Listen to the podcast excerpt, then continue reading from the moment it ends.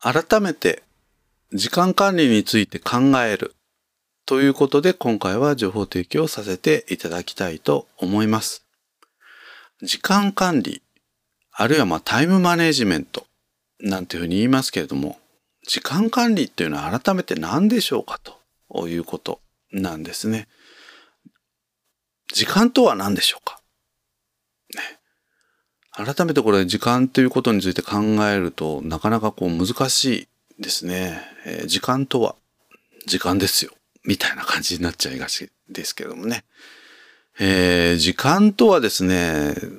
出来事というふうにここでは定義をしておきたいなと思います。アインシュタインはこんなふうに言っていますね。えー、時間とは出来事を相関的に表しているに過ぎないということなんですね。えー、ですから、まあ時間管理というのは、まあ、出来事管理だというふうに捉えていただくのがまず第一歩かなということです。さて、そうした時にですね、このまあ出来事なんですけれどもね、まあ、私たちの周りにはいろんな出来事がまああるんですが、果たしてこの出来事がコントロールできるのかという視点で見ていくとですね、実は大きく3種類の出来事が存在をしていますということです。一つは完全に私たちがコントロールできる出来事ですね。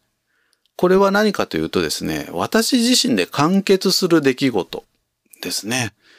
例えば朝何時に起きるのかとかね、えー、朝ね、歯を磨くのかとか朝ごはん食べるのかとかですね。まあ簡単に言うと自分自身だけで完結をする出来事のこと。まあこれがあ完完全にコントロールでき事、完全にコントロールできる、まあ、出来事というふうに言っていいんではないかなということですね。それから今度は完全にコントロールできない出来事というのも当然ありますということですね。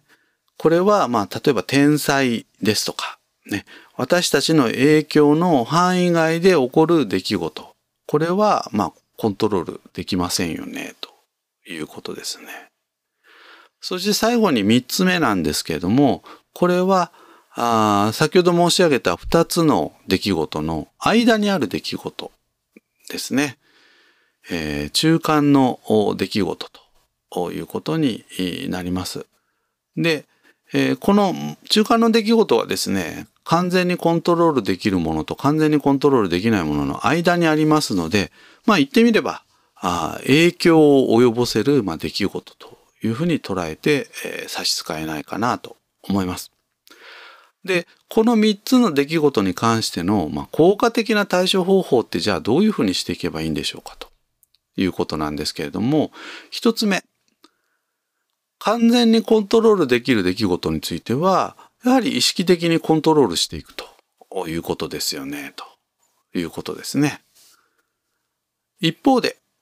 完全にコントロールできない出来事については、もうコントロールできないわけですから、まあ言ってみればいろいろ考えてもしょうがないですね。ですからまあ諦めるというのがキーワードになってくるかと思います。そして最後のこの中間の出来事。これはマネージメントするということですね。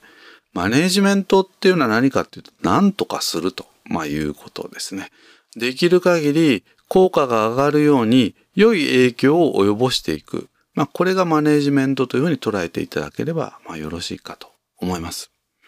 でこの考え方はですね、まあ、昨今流行し流行しておりますマインドフルネス